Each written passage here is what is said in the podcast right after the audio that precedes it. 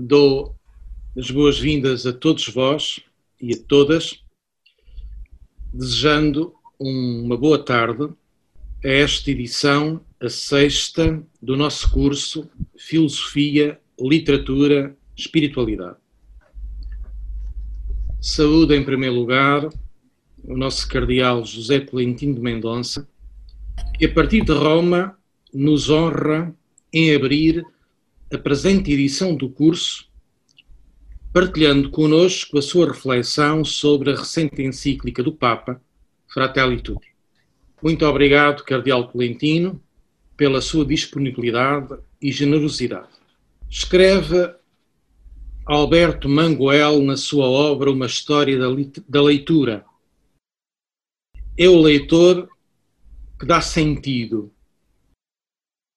Todos nós lemos-nos a nós mesmos e lemos o mundo que nos envolve, a fim de perceber o que nós somos e onde nos encontramos. Lemos para compreender ou para começar a compreender. Não podemos senão ler. Ler, quase como respirar, é a nossa função essencial. Com a presente edição, este ano, do curso Filosofia, Literatura, Espiritualidade, transgredimos fronteiras, atravessamos territórios, desconfinamos saberes e procuramos encontrar pontos de convergência e de aliança. Escreveu Emmanuel Kant: a intuição sem o conceito é cega e o conceito sem intuição é vazio. A racionalidade filosófica, sem a experiência interior, sem a espiritualidade, é vazia. E a espiritualidade sem a racionalidade é cega. O rigor do conceito não se opõe à imaginação da ficção nem à metáfora poética. Se a experiência espiritual é procura de uma unidade de vida, podemos afirmar que toda a filosofia e também toda a literatura é uma aventura espiritual. Escreveu o teólogo belga Adolfo Guéchet, que transgrediu as fronteiras entre filosofia, literatura e teologia, escreveu, cito, a leitura do homem que a literatura nos dá pode parecer por vezes, ou mesmo frequentemente, mais rica do que a leitura filosófica ou fenomenológica. Na aventura da leitura de uma obra, compreendemos a nós mesmos. Lendo, interpretamos o enigma da condição humana e o enigma de nós, de nós mesmos. A leitura é uma aventura espiritual, um dilatar da consciência de si, da nossa consciência humana comum. E nos tempos atuais, um ato de resistência política à banalidade cotidiana acelerada e ao triunfo fanático de uma alucinação coletiva. E aqui estamos, unidos com esse propósito. A pandemia tem afetado profundamente a vida cultural, todos o sabemos. Livrarias, bibliotecas, museus, teatros, salas de concerto foram encerrados ficamos mais pobres e mais solitários. Mas este empobrecimento, este silêncio solitário, esta suspensão dos laços e de pertença e de, de, pertença e de identidade pode ter, assim esperamos, a sua fecundidade criativa. Quantos ensaios, quanta criação literária, artística, musical não está a brotar do presente caos, deste doloroso gemido de toda a humanidade. Se a cultura é uma das grandes vítimas da pandemia, acreditamos que será também pela cultura que renascerá a humanidade do futuro, que entretanto já começa a germinar. O confinamento em março do ano passado obrigou-nos a todos a nos recolhermos em nossas casas. O nosso curso de 2020 não passou da quarta sessão.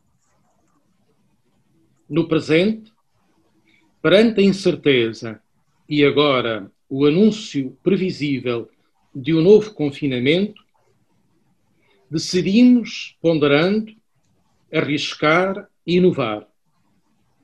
Vamos percorrer caminhos desconhecidos, organizando o curso este ano por esta via, num formato à distância que para muitos de nós já se tornou familiar, odioso até, e também para muitos pode ser a primeira vez. Perdemos em presença concreta, na alegria partilhada corpo a corpo na Capela do Rato. Não nos é possível uma assembleia compacta, mas todavia aqui estamos para uma aventura comum. Ficamos surpreendidos com o, o grande número de inscrições que continuavam até há pouco a aparecer exigiu de algumas pessoas um serviço intenso, estressante até, de secretaria e de resposta. Repito, vamos percorrer um caminho inédito. Pedimos a vossa compreensão e benevolência para inevitáveis disfuncionamentos, falhas e imprevistos o que perdemos em presença ao vivo, estamos a ganhar em alargamento público. Mas isto também tem os seus inconvenientes e as suas possibilidades dissonantes. Temos gente conosco de todo o país, do norte ao sul, passando pelas ilhas e pelo estrangeiro. A Capela do Rato alarga-se para além do seu espaço físico. Este curso tem sido possível graças à eficácia organizativa, à rede de contactos, de amizades pessoais da professora doutora Luísa Ribeiro Ferreira, catedrática jubilada de Filosofia na Faculdade de Letras da Universidade de Lisboa. Foi incansável em sondar as disponibilidades dos conferencistas ao ritmo das soluções que, entretanto, iam aparecendo. E foram várias as hipóteses. O seu património de conhecimento, de contactos, de relações pessoais é colocado ao serviço de toda a comunidade do rato e, através desta via, alargado a um vasto público. Obrigado, querida Luísa. Agradeço também reconhecido a generosidade de cada um e de cada uma dos conferencistas que aceitou fazer dom do seu, do seu tempo e do seu saber na partilha das 14 sessões que vão, entretanto, acontecer. Desejo a todos vós uma fecunda viagem no cruzamento de livros, autores e conferencistas. Dou a palavra à professora doutora Luísa Ribeiro Ferreira. Muito obrigado. Boa noite a todos e a todas. É com grande alegria que eh, apresento este curso Caminhos Cruzados, Filosofia, Literatura e Espiritualidade. Este curso é o sexto uh, de uma série que já uh, vem há seis anos e o curso é, é tem uma história curiosa. Quando nós pensámos nele, tínhamos pensado que talvez 30, 40 pessoas tivessem interessadas no curso e ao pensar onde instalar essas pessoas na Capela do Rato, tínhamos pensado colocá-las no coro, numa mesa grande que havia, em que todos nos sentaríamos, uh, e as coisas se passariam assim, como também se tinham passado alguns outros, alguns outros encontros. Para nossa surpresa, a adesão foi enorme, e, na realidade, logo no primeiro ano tivemos cerca de 200 e tal, 200 e tal inscrições.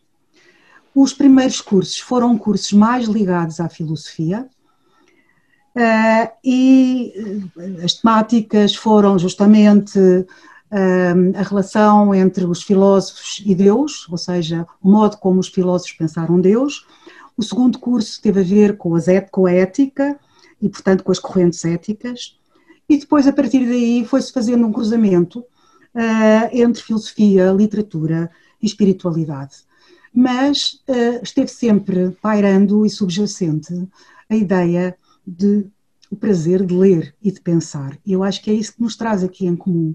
O prazer que todos temos em ler, em partilhar essa leitura e em fazer cruzamentos uh, das leituras que fizemos.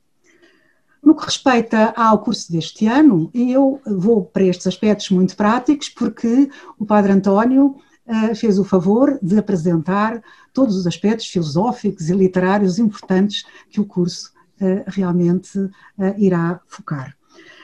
mas eu queria agradecer mais uma vez, tal como o Padre António fez, a generosidade dos conferencistas que responderam todos ao convite eh, de uma maneira eh, realmente eh, quase comovente de entusiasmo e de dedicação.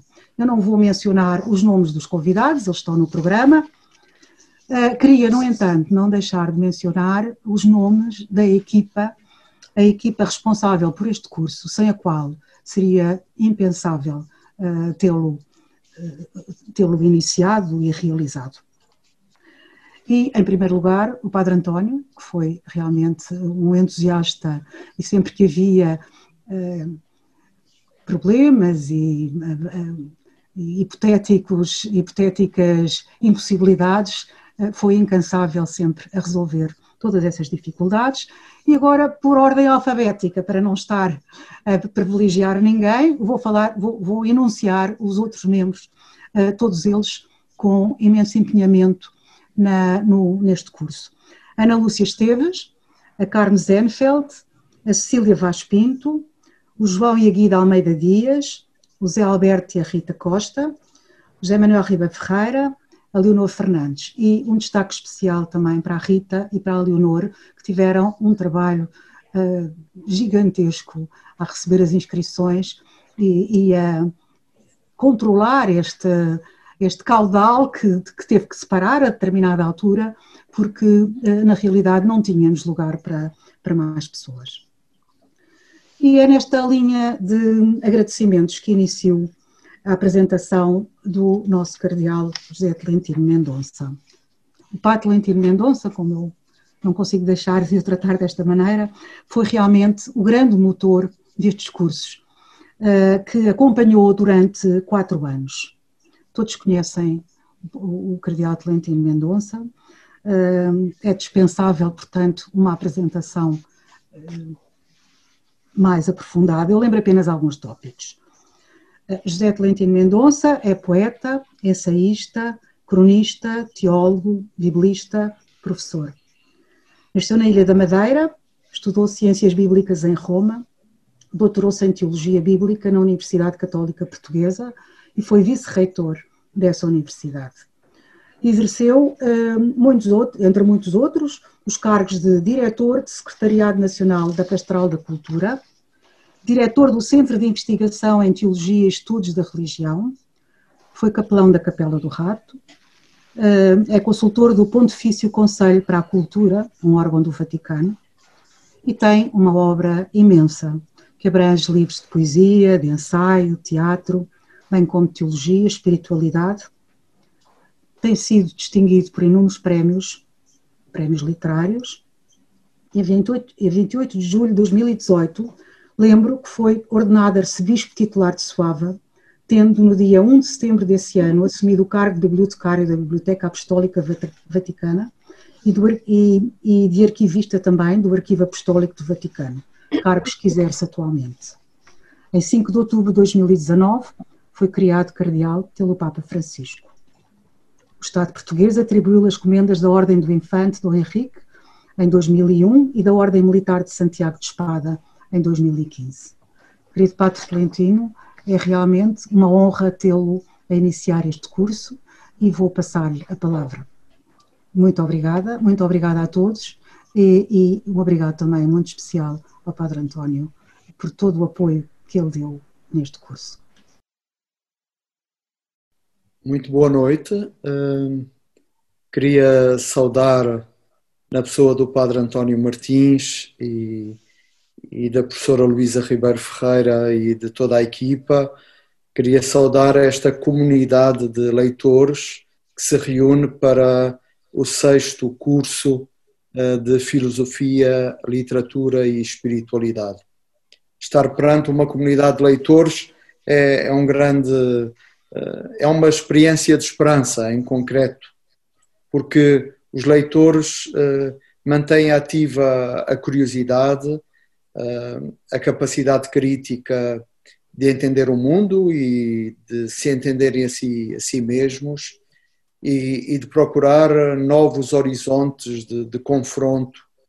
E isso é, é alguma coisa de que o nosso mundo muito, muito precisa. Por isso é com enorme alegria que, que estou aqui convosco nesta, nesta forma nova uh, que a pandemia ajudou a tornar mais desinibida, que é, uh, na distância, encontrarmos formas de proximidade e de relação. A mim cabe-me apresentar um livro singular, uma encíclica, esta Fratelli Tutti, que no oitavo ano da sua eleição, o Papa Francisco publicou ou acaba, ou acaba de, de publicar, e que é um texto, podemos dizer, é um texto de síntese, é um texto uh, onde, de uma forma uh, matura, mas muito reconhecível, nós podemos compreender a visão, o legado, o projeto que o Papa Francisco oferece ao nosso tempo e àquele, àquele que virá. Eh, de facto, a fraternidade é uma palavra, eh, uma ideia, uma experiência, um desafio eh, que acompanha o pontificado do Papa Bergoglio desde o primeiro momento, porque mesmo no discurso inaugural, no, no balcão da fachada da Basílica de São Pedro, falando da relação entre o bispo de Roma e o, o povo cristão, eh, o Papa expressou como um caminho de fraternidade. E disse estas palavras: rezamos uns pelos outros, rezemos pelo mundo para que o mundo seja uma grande fraternidade. Então, esta intuição da fraternidade nós podemos encontrá-la no, primeir, no primeiríssimo discurso do Papa Francisco e podemos encontrá-la agora sistematizada uh, nesta, nesta encíclica Fratelli Tutti. Uma palavra para uma palavra de aviso à navegação em relação uh, ao que é uma encíclica, porque num curso de filosofia, de, de literatura, pode parecer um, um, objeto excêntrico, uma, uma encíclica, porque não tem, pensamos nós, o estatuto filosófico e literário das outras obras que serão, que serão estudadas. Uh, e, contudo, uh, o poder documental e o poder expressivo de uma visão. Uh, o transporte que um texto desta natureza faz de uma, de uma visão uh, generosa, ousada, larga, uh, também nos diz alguma coisa do que é o contributo que as ideias, que o pensamento, que a dos corações, das mentalidades, dos contextos, das sociedades. Uh, Recordo-me de uma tira da banda desenhada uh, do, do Quino, aquele autor argentino, uh, por sinal, de textos desta natureza, é serem te te textos muito aplaudidos, textos recebidos com, com a reverência com que as palavras de um Papa eh, normalmente são recebidas, mas que verdadeiramente depois nós como que o, o, o desmontamos na prática porque não, não o consideramos um, um desafio concreto, um desafio, um desafio realizável. Ora, penso que a melhor recepção à encíclica Fratelli Tutti é olhá-lo como, como um texto que vem precisamente de encontro a este momento que nós vivemos e, e que é um texto uh, para ser debatido, é, é, um texto para ser, para ser acolhido na, na diversidade dos pontos de vista, para ser lido, para, para ser assim como nós estamos a fazer, comunitariamente estudado, e depois para que cada um de nós possa encontrar uma, uma verdadeira, uma verdadeira uh, síntese. Esta encíclica pertence a um subgénero das encíclicas, que é as chamadas encíclicas sociais, que o Papa Leão XIII, em 1891, inaugurou com um texto histórico do cristianismo moderno, que é a encíclica Rerum Novarum. E depois todos os papas do século XX escreveram encíclicas uh, sociais. O Papa João XXIII escreveu duas, o Papa Paulo VI escreveu duas, o Papa João Paulo II escreveu três, e o Papa Francisco agora, esta é a sua segunda encíclica social. Porque é que nós distinguimos as encíclicas sociais das encíclicas mais, mais dogmáticas, eh, porque as encíclicas sociais uh, dialogam diretamente com as problemáticas que afligem eh, de uma forma concreta as sociedades e revisitam uh, a partir do presente as grandes temáticas da doutrina social da Igreja e, em muitos casos, atualizando, ampliando as fronteiras dessa doutrina social, nomeadamente os temas clássicos da doutrina social da Igreja, os direitos da pessoa humana, a cidadania, a reflexão sobre o bem comum, sobre o trabalho humano, sobre a crítica aos modelos de desenvolvimento, a reflexão sobre eh, a destinação universal dos bens, eh, a reflexão acerca da propriedade, a construção da justiça e da paz, e depois os fenómenos eh, que em cada tempo se vão mantendo ou intensificando, como as migrações, a regulação económica, o papel da política, a condenação do racismo, a reflexão sobre o avanço tecnológico que a Igreja vem fazendo desde os anos 60, as questões da ecologia, que talvez na Laudato Si encontraram o seu momento mais importante e sistemático de, de, de reflexão, os desafios que esta sociedade da informação e do digital nos colocam. De maneira que esta é uma encíclica, uma encíclica social e é uma encíclica que o Papa assumidamente uh, uh, quer que seja uh, compreendida como um diálogo, como como uma conversa. Não é um monólogo do Papa a dizer as suas ideias, mas verdadeiramente é um diálogo. Ele pensou já assim o texto que escreveu há cinco anos, a encíclica Laudato Si, que nesse momento foi sobretudo num diálogo muito grande com uh, o patriarca Bartolomeu, uh, que uh, tem-se de, dedicado muito a, às questões da, da ecologia e para a encíclica Laudato, para a encíclica Fratelli Tutti, o Papa pensou-a como uma continuação e um alargamento do diálogo com o grande imã Ahmad Al-Tayeb, com o qual, em fevereiro de 2019, em Abu Dhabi, assinou uh, o grande documento sobre a fraternidade universal.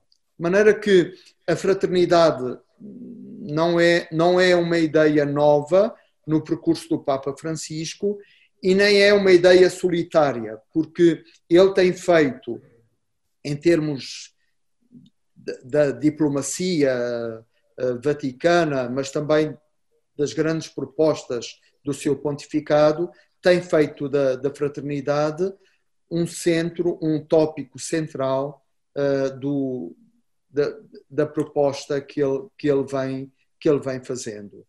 Uh, é por isso um texto tecido de, de muitos diálogos, de autores, uns previsíveis, outros mais, mais imprevisíveis, desde o São Francisco de Assis ao Charles de Foucault, mas também cristãos de, uh, não católicos, como Martin Luther King, uh, como Mahatma Gandhi, como, uh, como Desmond Tutu, ou então de outras tradições religiosas, como, como Mahatma Gandhi.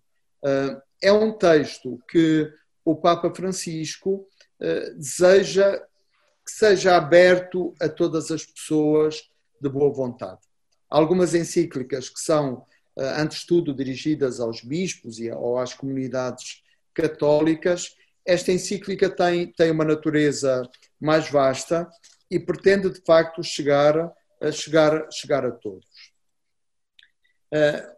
O título, e, é alguma coisa importante também como chave para entender as linhas uh, místicas do pontificado de Papa Francisco, o título uh, é, é, uma herança de Francisco de Assis, que no relato de, que faz uh, São Boaventura, ele chamava a todas as criaturas, por mínimas que fossem, uh, fossem seres humanos ou, ou, ou, as outras criaturas que nos acompanham nesta aventura comum no planeta, uh, chamavas de irmãs e de irmãos. Uh, e é ao santo do amor fraterno, São Francisco de Assis, uh, que o Papa Francisco vai buscar inspiração para escrever esta encíclica que ele quis assinar precisamente junto do túmulo eh, do Poverello de Assis, deste, deste santo universal, muito transfronteiriço, como é, como é Francisco de Assis.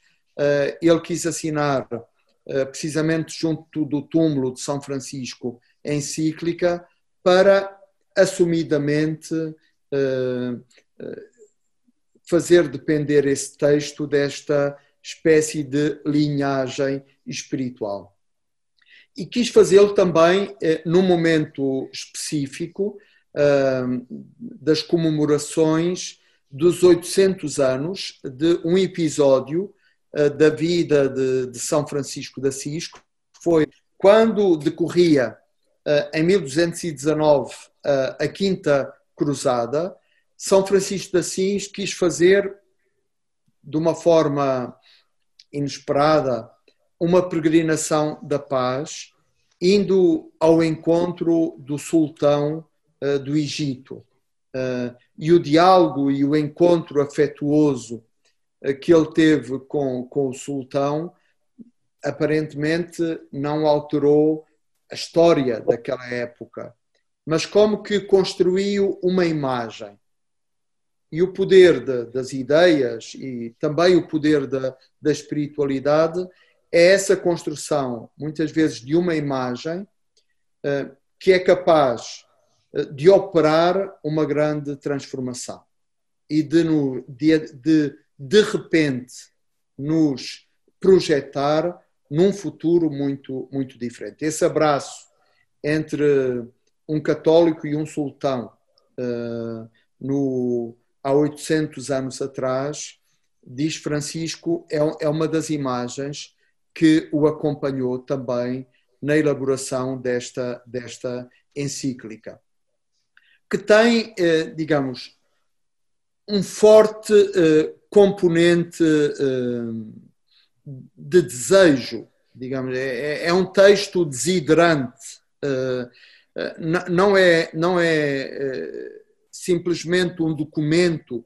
sobre a atualidade ou, ou sobre a doutrina, mas é verdadeiramente uma espécie de, de corpo de fogo atirado mais longe, de, de, de, de um bólide eh, espiritual eh, lançado, lançado ao presente e ao futuro, eh, e que, nas palavras do Papa Francisco, é um novo sonho, um novo sonho de fraternidade e amizade social que ele deseja muito que não se limite às palavras, mas possa, uh, mas possa ser acolhido uh, verdadeiramente por todos.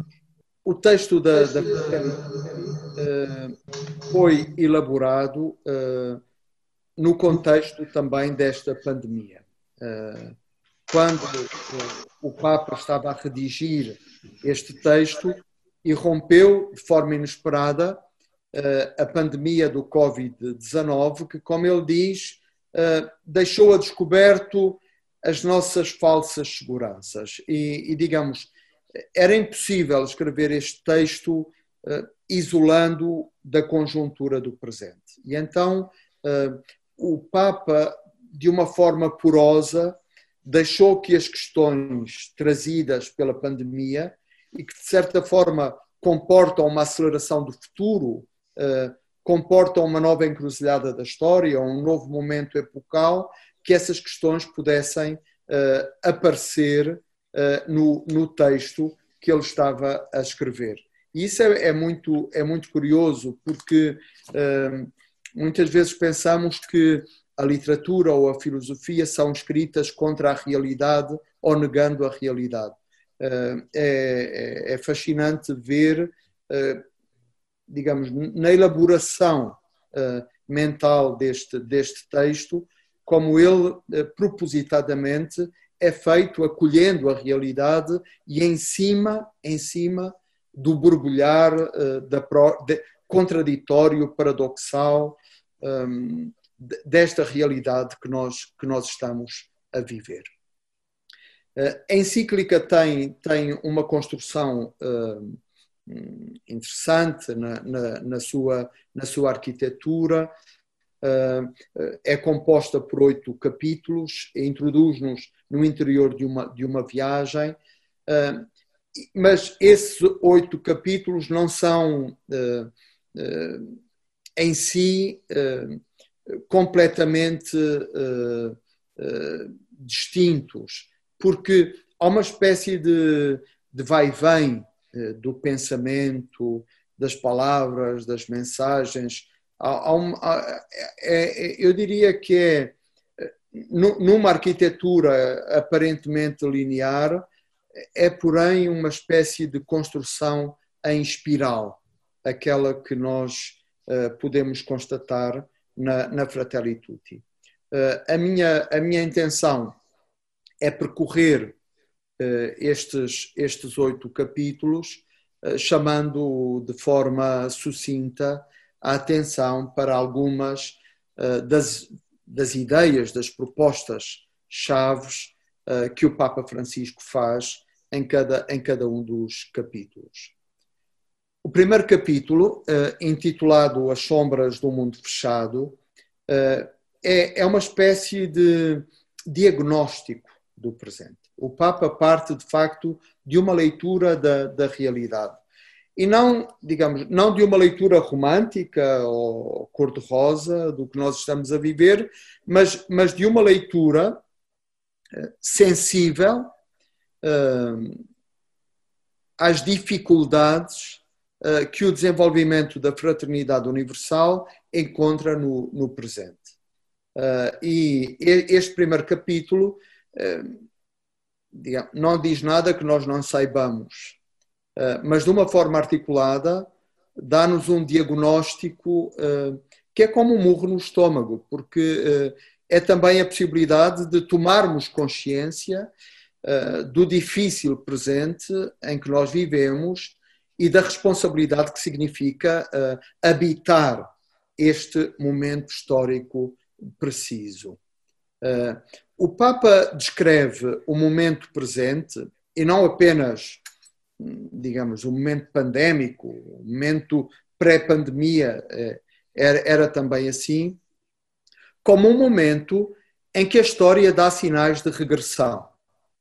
Uh, em vez de avançarmos e de termos uh, uma atitude propositiva, projetual, positiva, otimista em relação à história, pelo contrário, o, o, o nosso presente parece um lugar repentinamente anacrónico, onde os conflitos, as questões, as lutas, os debates que nós pensávamos já resolvidos, de novo se reacendem. Pelos discursos dos nacionalismos fechados, de novas formas de egoísmo, de acentuações identitárias que funcionam sobretudo numa, numa contraposição e numa, numa defesa acirrada do, dos próprios interesses eh, na legitimação de uma grande indiferença, indiferença que nos faz como que perder o sentido social. Eh, e algumas conquistas, eh, que lutas de gerações passadas nós pensávamos que eram adquiridas, hoje percebemos que temos de trilhar de novo esse, esse caminho. Há um domínio, eh, como, como denuncia o Papa, há um domínio da economia e das finanças eh, que, eh, como que lideram a visão predominante da realidade.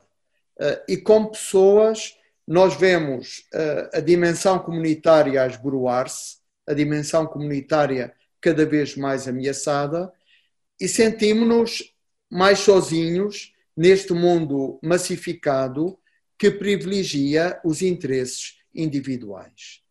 É, é, é, é um mundo que de repente perdeu a sua uh, densidade. Uh, é como se nós fôssemos uh, habitantes de uma amnésia histórica, como se nos tivéssemos esquecido do que foi a história, do que foram as grandes batalhas pelo, pelo, pelos direitos humanos, pelos direitos dos trabalhadores, as grandes, uh, os grandes e sofridos caminhos a favor da paz, uh, a, fa a, favor de uma cultura do diálogo, do, do respeito mútuo, e de repente, de uma forma muito exasperada, exacerbada, polarizada, nós voltássemos uh, uh, ao, ponto, ao ponto zero.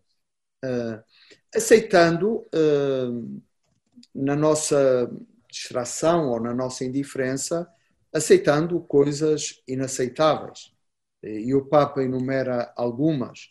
Por exemplo, que partes da humanidade pareçam sacrificáveis, que os velhos possam ficar para trás, eh, que os jovens não tenham lugar nesta, nesta sociedade, que o desemprego atinja as proporções que atinge, ou que as margens da pobreza possa conviver de uma forma aparentemente insensível com, eh, com expressões de, eh, de, de, de riqueza, sem que haja uma contaminação em termos de justiça. Por outro lado, os direitos humanos, diz o Papa, eh, não parecem hoje suficientemente universais. São válidos para quem os reconhece e para quem os pode, eh, os pode viver. De eh, certa forma, não têm validade, ainda não, não têm aquela validade universal que nós, que nós desejamos. Uh, nomeadamente, por exemplo, e o Papa refere essa questão uh, com clareza, perceber que as mulheres e a participação das mulheres têm exatamente a mesma dignidade uh, daquela da, da dos homens.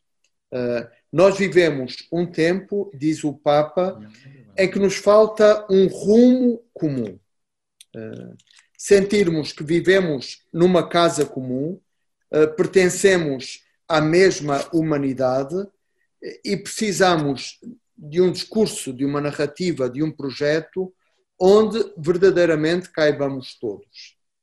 A experiência desta tragédia global, eh, que é a pandemia do Covid-19, eh, deu-nos a consciência da nossa vulnerabilidade e, como lembrou o Papa naquele seu discurso eh, de março último, e que aparece transcrito na encíclica Fratelli Tutti, ali percebemos que estamos todos na mesma barca e que ninguém se salva sozinho e que só juntos podemos salvar-nos. E que, ao mesmo tempo, esta vulnerabilidade enorme que as nossas sociedades vivem, eh, como que é a possibilidade de, de percebermos eh, as outras patologias, eh, as outras vulnerabilidades que estavam, que estavam escondidas num, num, numa ideologia de, de garantismo, onde parecia que estava tudo adquirido, eh, onde parecia que tudo, que tudo era, era fácil, em que a tecnologia eh, resolveria eh, toda, toda, todas as questões e a liberdade de mercado era suficiente para, para garantir tudo. Como diz o Papa, alimentamos-nos com sonhos de esplendor e grandeza e acabamos por comer distração, fechamento e solidão. Empaturramo-nos de conexões e perdemos o gosto da fraternidade. Buscamos o, o resultado rápido e seguro e encontramos-nos oprimidos pela impaciência e a ansiedade. Prisioneiros da virtualidade, perdemos o gosto e o sabor da realidade. A pandemia eh, e este desastre mundial em que nós estamos mergulhados, eh, nós temos de vê-la eh, também como uma oportunidade para encarar a realidade. E aqui o Papa cita um verso do poeta Virgílio, que ele cita diversas vezes, e que é aquele que diz que as peripécias dos mortais confrangem a alma e fazem chorar as coisas e trazem lágrimas às coisas. Ah, de facto, os modelos de desenvolvimento, os modelos de mundo, de sociedade ah, que nós, que nós construímos, ah, de certa forma, mostram a sua, a sua fragilidade neste, neste momento que temos de aproveitar como um momento de transformação, porque a tentação do salve-se quem puder eh, vai nos levar, diz o Papa, a um caminho de autodestruição em que eh, estaremos todos, todos contra todos. A última palavra deste, deste diagnóstico é uma palavra de esperança. E o Papa diz que tendo consciência profunda uh, de todas estas, estas dificuldades e, digamos, a morfologia do presente, todos nós a acompanhamos, poder, podemos, uh, podemos olhá-la, tocá-la de perto, mas o Papa diz: não basta, não basta o, este realismo pessimista em relação ao presente Deus continua a espalhar sementes de bem na, na humanidade ah, e mesmo a recente pandemia tem mostrado como tantos e como as nossas sociedades, no fundo, são, têm sido capazes de valorizar a vida, valorizar uma cultura do cuidado, uma cultura, uma cultura do serviço, compreendendo que ninguém se salva sozinho. Partindo deste, deste diagnóstico, nós começamos propriamente a viagem. E a viagem, o Papa, o Papa começa lendo um texto, um texto bíblico. Quem está habituado à, à filosofia e à literatura uh, e aos textos de espiritualidade sabe como uh, esses textos têm uma natureza dialógica, uh, não partem, não partem do, do nada, mas são uma espécie de conversa, de revisitação de, outros, de outros textos. e o Papa vai buscar um texto do Evangelho de São Lucas, uma das parábolas que Jesus contou, a parábola do, do bom samaritano, mas curiosamente vai partir dela para ajudar-nos a pensar um novo modelo social. O, o, bom samaritano uh, na, na Fratelli Tutti não é apenas, uh, digamos, o exemplo do que deve ser um crente, do que deve ser um ouvinte do texto evangélico, mas é também, digamos, um modelo de ordem política, social e civil, mostrando o que devem ser as relações entre, entre os homens. nós conhecemos todos uh, a parábola uh, do bom samaritano. É muito curioso o método que o Papa utiliza, uh, porque é um método que, que faz o leitor identificar-se com cada uma das personagens uh, que uh, integram, integram essa parábola, e o Papa recorda que essa parábola nasce de uma pergunta. Pergunta que alguém faz a Jesus: Quem é o meu próximo? E, e, a própria parábola é, é uma resposta. Sem responder, é uma resposta a esta, a esta pergunta. Uh, o meu próximo é aquele de quem eu me faço próximo. Mas para nos tornarmos próximos uns dos outros, sejamos realistas, há um longo caminho a fazer. Uh, a fraternidade, uh, no fundo, é essa a conclusão que o Papa nos quer fazer chegar. A fraternidade não é um automatismo. A fraternidade não é uma inevitabilidade da nossa espécie a fraternidade não é simplesmente ouvir o arquétipo da nossa, da nossa natureza. A fraternidade é uma construção ética. A fraternidade é uma decisão. E muitas vezes, para uh, assumir a fraternidade, eu tenho de transgredir uh, a linha de fronteira, tenho de ir além da, da, minha cultura, além da minha história, para, para acolher verdadeiramente o outro como irmão. Mas aquilo que Jesus diz no final da parábola, e essa, digamos, é a pragmática da história que Jesus conta, é vai e faz tu o mesmo.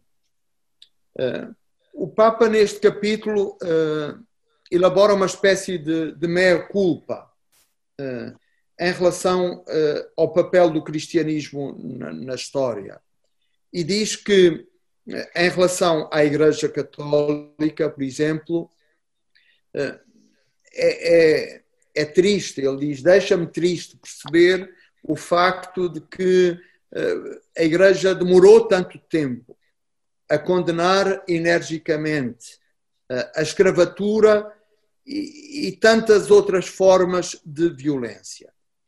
Uh, e que hoje nós não temos desculpas para, para continuarmos dentro de, de, lógicas de, de, violência, de xenofobia ou, ou de desprezo pelos outros seres humanos. O Papa diz: nós não temos desculpas e a nossa fé de modo nenhum nos autoriza a esse tipo de, de posicionamentos. Pelo contrário, eh, nós temos de ler o texto evangélico, diz o Papa, com um vivo, com um profundo eh, sentido crítico.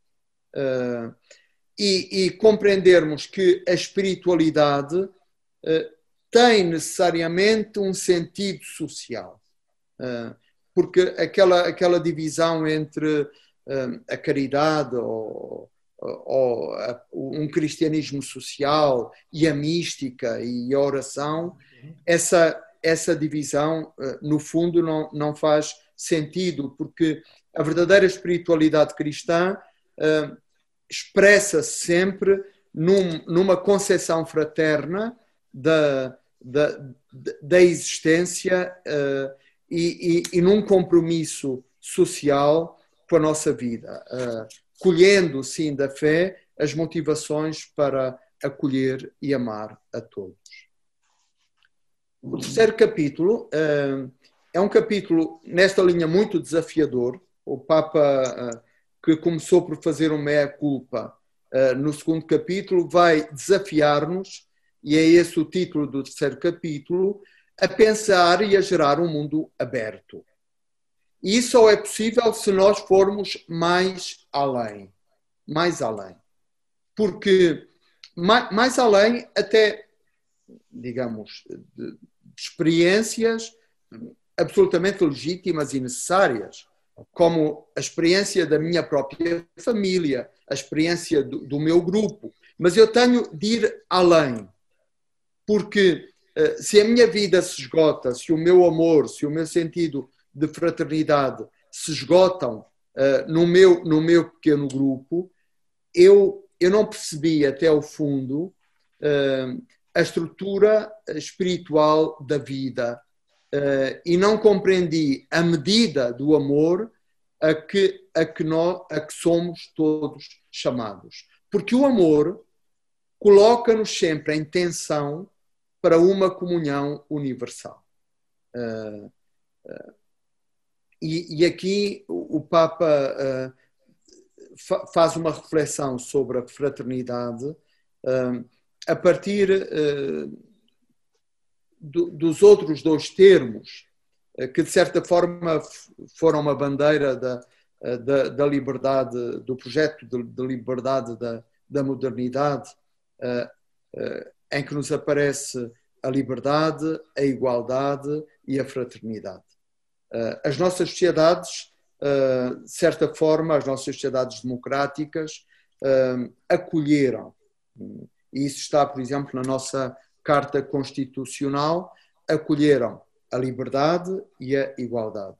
Todos nascemos iguais e livres. Mas a fraternidade ficou de fora. Como se não se pudesse legislar, como se ah, não, não pudesse ah, ser operacionalizada como um dever, como, como um, um, uma proposta eh, ética concreta a, a efetivar, a praticar nas nossas sociedades. E nesse sentido, o Papa diz que o projeto eh, da modernidade eh, persistirá como um projeto incompleto e em grande medida abstrato se nós continuarmos a insistir na liberdade e na igualdade sem termos em conta a urgência de construir a fraternidade porque é a fraternidade que dá uh, concreteza, que dá um, uma propriedade prática uh, à própria liberdade e à, e à igualdade. E aqui o Papa vai aos detalhes concretos, revisitando alguns dos, dos temas tradicionais da, da, doutrina social da Igreja, recordando-os e, e, e sublinhando-os. Por exemplo, eh, neste terceiro capítulo poderão encontrar uma reflexão do Papa sobre a função social da propriedade. Eh, eh, sobre a propriedade e sobre a legítima propriedade privada, é alguma coisa que vem desde os primeiros autores cristãos e, e que, por exemplo, o Papa João Paulo II insistiu, insistiu muito nisso, sobre a propriedade recai uma espécie de hipoteca social que nos obriga a perceber que os nossos próprios bens individuais uh, é, é, chamado a contribuir para, para a construção da, da justiça, da paz, uh, ao combate das assimetrias uh, no interior das nossas sociedades. Trata-se de encontrar, diz o Papa, com a fraternidade, trata-se de encontrar uma nova lógica. Uma nova lógica. A fraternidade eh, é uma nova maneira de ver o mundo. Senão, diz o Papa, as minhas palavras serão, serão vistas como um, um devaneio, um, um, romantismo. Uh, uh, e, e, e se não forem situadas no plano de uma reflexão prática e, e possível. O quarto capítulo continua, de facto, esta, esta, esta grande abertura, porque a fraternidade uh, não, não é uma reflexão sobre as relações familiares, mas sobre as nossas relações interhumanas. Como é que uh, eu tenho de olhar para um desconhecido como, como um irmão? Uh, e aqui, o quarto capítulo, um, um coração aberto ao mundo inteiro, é de facto não ficar pela abstração, mas tornar a verdade da fraternidade encarnada e concreta nos desafios do momento presente. Uh, neste quarto capítulo, por exemplo, o Papa desenvolve longamente uh, a questão da figura do migrante, que na contemporaneidade tem uma presença política, social muito premente, mas que de certa forma é uma figura é uma figura de todos os tempos. Uh, se pensarmos que Abraão, uh, o pai de todos os crentes, ele é um imigrante, é, é, é, é um nómada que faz, que faz esse, esse itinerário que os, que os imigrantes todos os tempos repetem. De certa forma, a Bíblia está cheia de, de imigrações e o tempo presente obriga-nos a pensar a migração e a relação com a pessoa migrante a partir da chave da fraternidade. Ora, isso implica o quê? Isso implica olhar para o migrante, para o refugiado, não de uma forma unívoca, como de alguém que eh, tem ou não tem direito a uma assistência, tem ou não tem, ou não tem direito a estar no território, no território de um determinado país, de uma determinada cultura, mas, mas percebermos que uh, a, a, cultura, a civilização, a espiritualidade só se sedimentam verdadeiramente no encontro entre pessoas e culturas. E que a migração é, não é a história de uns estranhos, estrangeiros, que vêm à procura de novas oportunidades, mas é também a, a, as sociedades aonde eles aportam que neles encontram novas oportunidades, novas histórias, nova, novas, novas culturas, uh, novas, novas mundividências uh, que deve, devem ser contextualizadas como um intercâmbio uh, fecundo, que não nos autoriza olhar para os migrantes e refugiados como usurpadores, uh, inúteis ou perigosos, uh, mas, mas para percebê-los a partir da lógica da fraternidade.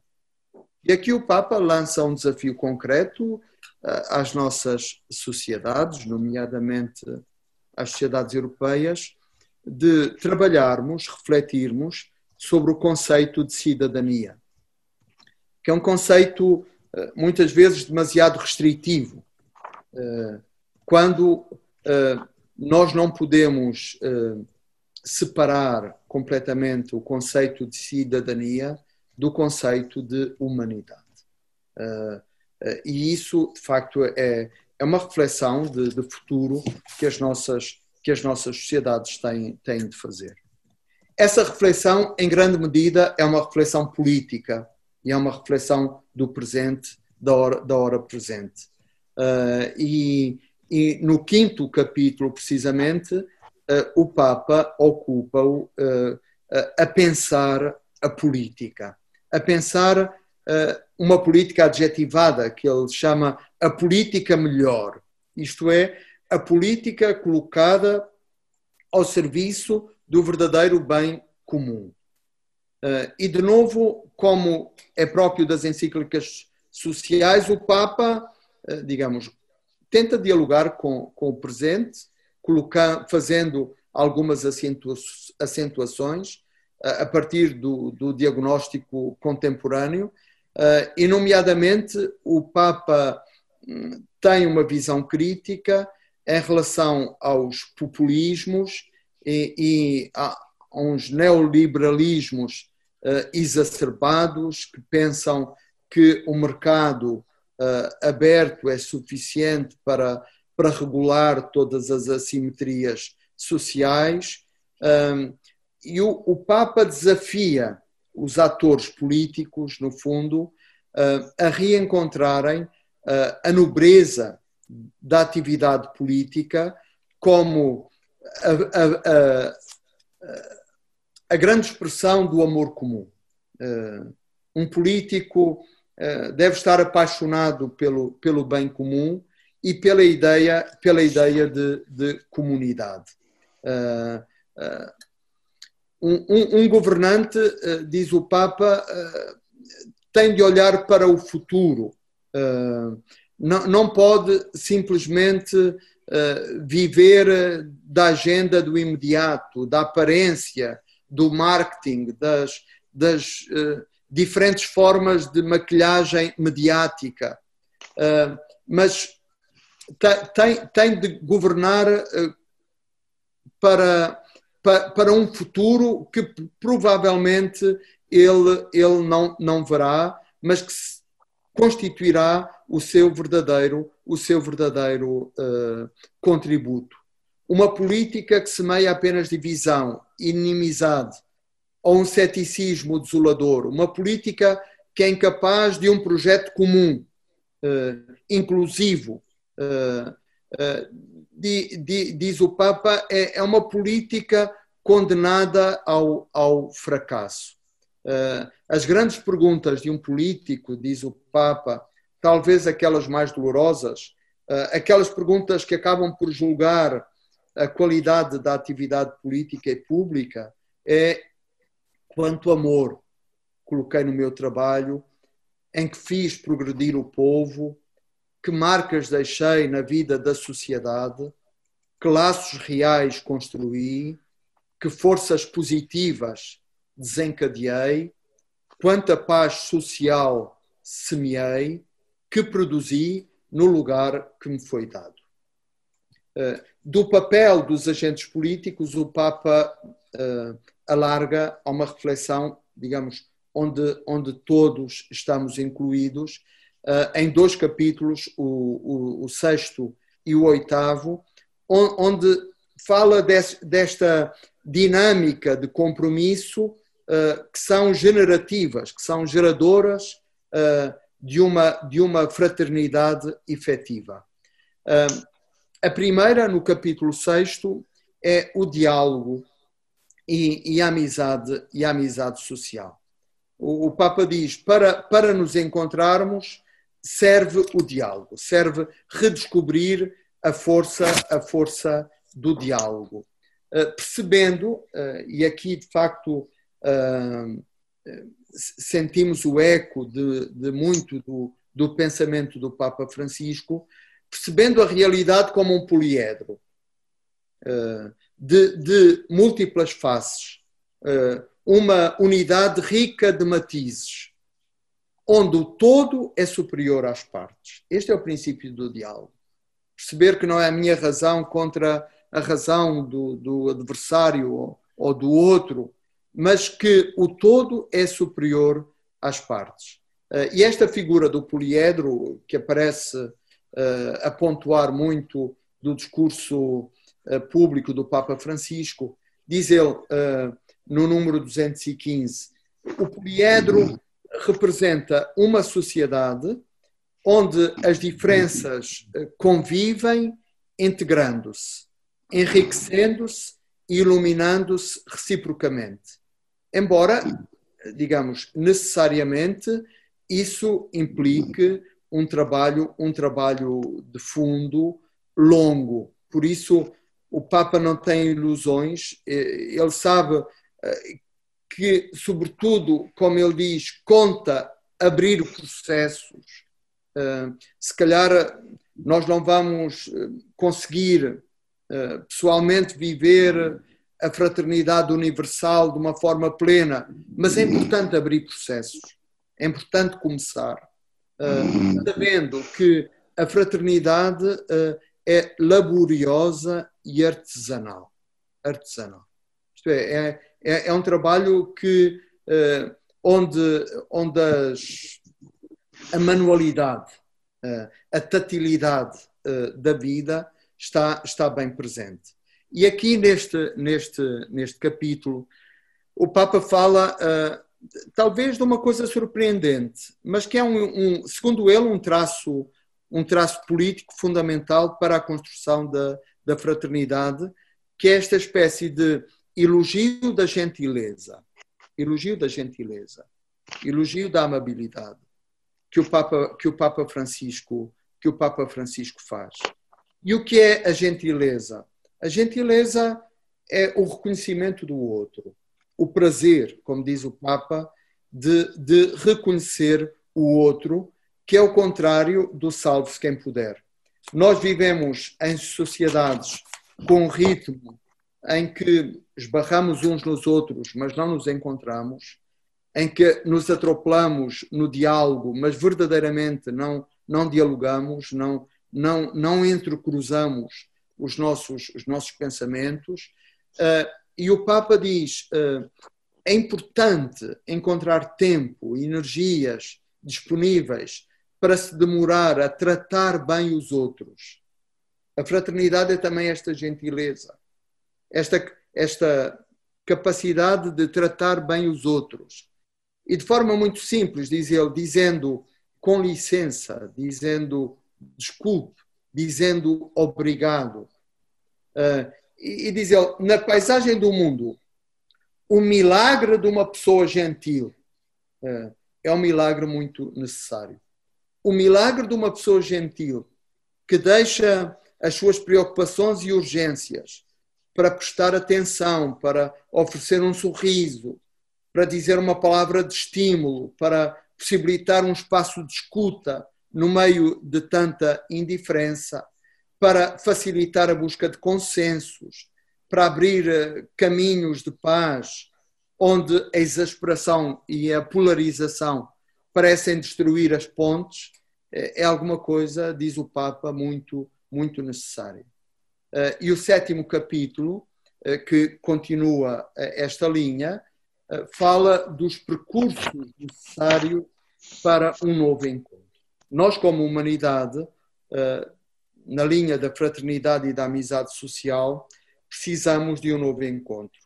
Mas esse novo encontro pede que uh, as feridas sejam tocadas, uh, que nós possamos uh, culturalmente estabelecer processos de cura, cicatrizando as feridas, nos tornemos verdadeiros artesãos, artesãos de uma paz que não é apenas a paz das armas, eh, mas é a paz dos corações, a paz das cesuras, a paz, a paz da vitória sobre, sobre os hiatos eh, sociais que nos, que nos distanciam. E aqui há, há, há uma arquitetura que, de que nós precisamos nos tornar protagonistas e que é um, uma tarefa que nos envolve a todos, uh, que é a tarefa de viver o perdão. Uh, e, de facto, as nossas sociedades, diz o Papa, são sociedades que precisam de perdão, precisam de, de reconciliação.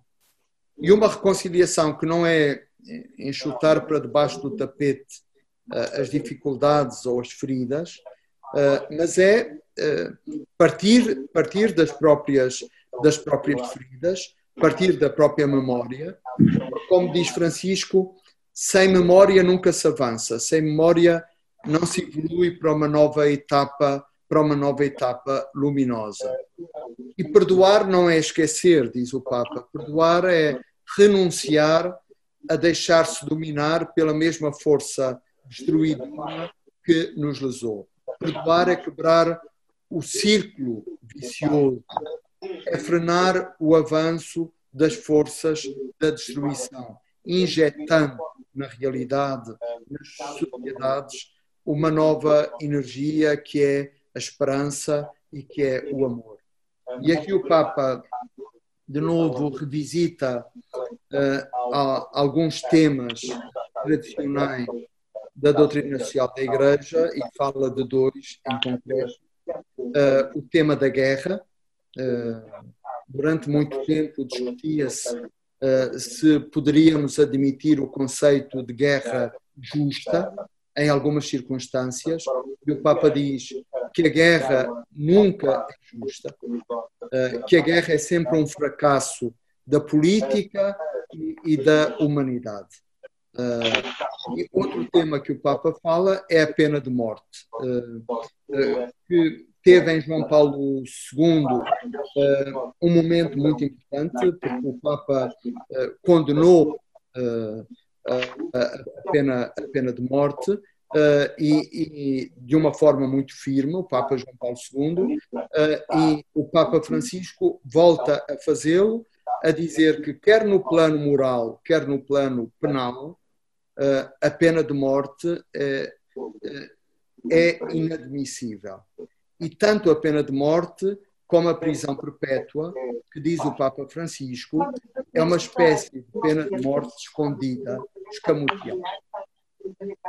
O oitavo capítulo uh, é um capítulo final, mas de certa forma é, é, é um capítulo alicerçante, não é a cúpula é, é o alicerce uh, desta reflexão que o Papa faz na, na Fratelli Tutti, porque uh, o Papa, no final, e ele guarda uh, precisamente para o fim, por considerar que esse é o fundamento do qual ele parte, o oitavo capítulo intitula-se As religiões ao serviço da fraternidade no mundo. Uh, e, e, e, aqui o, o Papa uh, fala como homem religioso e, e fala a, a crentes, uh, dizendo que, como crentes, sem uma abertura ao Pai de todos, nós não descobrimos as razões sólidas e estáveis para um apelo à fraternidade e que a religião é, é, é, é uma força ao serviço da, da, fraternidade, precisamente porque parte do reconhecimento de Deus como, como Pai. Uh, o Papa faz um apelo uh, ao reconhecimento da, da, liberdade religiosa, e nós sabemos uh, que, que vivemos num tempo em tantas sociedades onde os crentes são perseguidos, e, nomeadamente, os cristãos que hoje são, são, são vítimas de perseguição em, em tantas regiões do, do, do planeta. Uh, e o Papa uh, insiste precisamente nisso. É, é preciso perceber como a religião não é uma ameaça à paz e à fraternidade, mas pelo contrário, uh, é a religião que, que nos ajuda a perceber como uh, o vínculo uh, fraterno uh, é estabelecido desde sempre. é estabelecido, digamos, do ponto de vista da, da criação e que o itinerário espiritual como que nos permite atualizar esse, esse vínculo cri, criacional. aqui o, o, o Papa faz um, digamos, um passo ao encontro do, do ecumenismo uh, e lembra, nomeadamente, o seu encontro com o grande imã uh, Ahmad Al-Tayeb e a declaração uh, de 2019 sobre o grande documento sobre a fraternidade humana e universal, onde se diz que a fé em Deus Todo-Poderoso, a defesa do seu nome, só pode gerar paz, justiça e fraternidade. E que em nome, em, em, que em nome de Deus uh, só se pode adotar a cultura do diálogo como caminho, da colaboração comum como conduta e do conhecimento mútuo como método e critério. Esta, em linhas gerais, é, é, é a mensagem da, da, encíclica Fratelli Tutti. Num curso, uh, o sexto, de filosofia, literatura e espiritualidade, nós percebemos que este texto penetra uh, agudamente o nosso presente, nos de, desestabiliza, digamos, nos coloca interrogações que nós não podemos não enfrentar, que nós não podemos sentir que nos são, que nos são dirigidas, e ao mesmo tempo, como é próprio da, da palavra escrita, eh, ela constitui um, um desafio eh, à, à, leitura, ao acolhimento, eh, à, à ruminação, à ruminatio, como diziam os padres espirituais, à decantação desta palavra em nós, à crítica, ao debate vivo que esta, que esta encíclica pode, pode trazer, e, ao mesmo tempo, eh, sentindo como há palavras que iluminam o presente, há palavras que nos ajudam a ver, há, há, há palavras que nos movem, há palavras que transportam uma projetualidade, há palavras que têm esta, esta força, esta dinamis, capaz de, de transformar o mundo, porque transformam os seus leitores. Uh, e aquilo, aquilo que podemos desejar é que nós sejamos uh, autores uh, apaixonados e críticos desta, desta encíclica e, e que sejamos capazes de torná-la torná vida, operacionalizá-la. Muito obrigado a todos. Muito obrigada, Pato Tolentino, por todas estas pistas que nos veio trazer Uh, houve uh, toda uma série de questões que foram levantadas ao longo uh, da, sua, da sua exposição. penso que talvez valesse a pena aproveitar algumas, não podemos, não podemos aproveitar todas, mas que Pato Lentino escolhesse duas ou três para lhes responder ou para as comentar.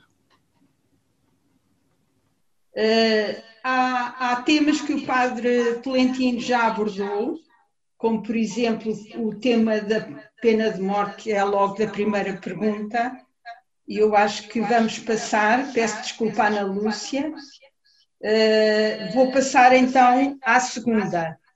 Como podemos exercer a cidadania nestes dias para vencermos a resistência de uma sociedade cada vez mais líquida? Pergunta Jorge Soeiro Marques. Depois de Maria Cândida Novaes, diz: pode deixar-nos uma mensagem e uma estratégia de esperança para os jovens continuarem a acreditar no amor fraterno? Bem, uh, aproveito e começo já, já o discurso. Um, antes de tudo, para valorizar muitas perguntas. Um, este é um texto para nos deixar com perguntas eh, e as perguntas são, são capital muito importante. Eh, eh, as perguntas não são necessariamente para encontrar uma resposta ou uma imediata resposta. As perguntas permitem-nos fazer um caminho, uma procura, as perguntas inquietam-nos, e isso, digamos, é, é, é um potencial eh, que o pensamento nos traz. Às vezes a coisa mais importante eh, é fazer, fazer um caminho com uma pergunta. Fazer um caminho com uma pergunta. Eh, e esse caminho será necessariamente um caminho precioso para nós. E num texto desta natureza, um texto tão, digamos, se quisermos, tão provocador, que acende um debate, um debate real dentro de nós que vivemos, digamos, tira-nos da nossa zona de conforto, eh, faz-nos, tira-nos do sofá onde estamos sentados. É, é natural que muitas, múltiplas perguntas nos, nos ocorram, que nós queremos partilhar e outras com as quais ficamos, mas é um tesouro, é um tesouro. talvez o, o impacto maior da encíclica seja ter metido uma pergunta na nossa cabeça, uma pergunta que antes nós não fazíamos e que agora vamos fazer porque, porque lemos, porque lemos este, este texto. Por isso, eh, mais importante do que responder eh, às perguntas é aplaudir eh, que haja perguntas e desafiar-vos a agarrarem-se às vossas perguntas como possibilidades de uma viagem, de uma habitação tensional, de, de uma busca, de uma busca interior, que era importante que fosse, que fosse mais, mais profunda. Um... E são 8 e 25 uh, eh, se calhar íamos ficar por aqui e pedir ao Padre António ou à Luísa que encerrassem a sessão, agradecendo ao Padre Tolentino. Eu, em nome de todos nós, eh, em nome de todos nós, em nome da equipa eh, do, deste vasto auditório da Capela do Rato, Agradeço todo o coração este contributo generoso hum, do Cardeal Tolentino, de fraterno, amigo, hum, que nos introduziu e que nos deu pistas para continuarmos a ler a encíclica e não apenas lermos, sobretudo, pôr em prática. A Capela do Rato iniciou este percurso que nos chega à encíclica hoje, com o Cardeal Tolentino, numa dinâmica de motivação e de constituição de pequenos grupos de leitura da encíclica. Temos seis grupos constituídos. Recebemos hoje um e-mail a aplaudir a iniciativa e a dizer como já cumpriram a leitura dos todos os capítulos. É um desafio que também aqui podemos deixar para este vasto auditório, eh, que as pessoas que nos ouvem possam constituir grupos entre si, com as pistas que o Cardeal Tolentino nos deixou, com as perguntas criadas e a procura de respostas. Um, agradeço a vossa participação e, sobretudo, a participação do Cardeal Tolentino uh, nesta forma nova de comunicarmos e de estarmos presentes. Uma boa noite a si, saúde para Roma e para todas as uh, para todas as pessoas à sua volta e na cidade, no Vaticano, eh, no país inteiro. Um grande abraço e muito boa noite. Um, um grande abraço, Padre António, um grande abraço a todos e queria dizer que, mesmo antes de ter feito o trabalho, já recebi a recompensa, porque no sábado recebi o maravilhoso volume da Luísa Ribeiro Ferreira, As Mulheres na Filosofia, com uma palavra, uma dedicatória belíssima e uma palavra amiga da comunidade do Rato.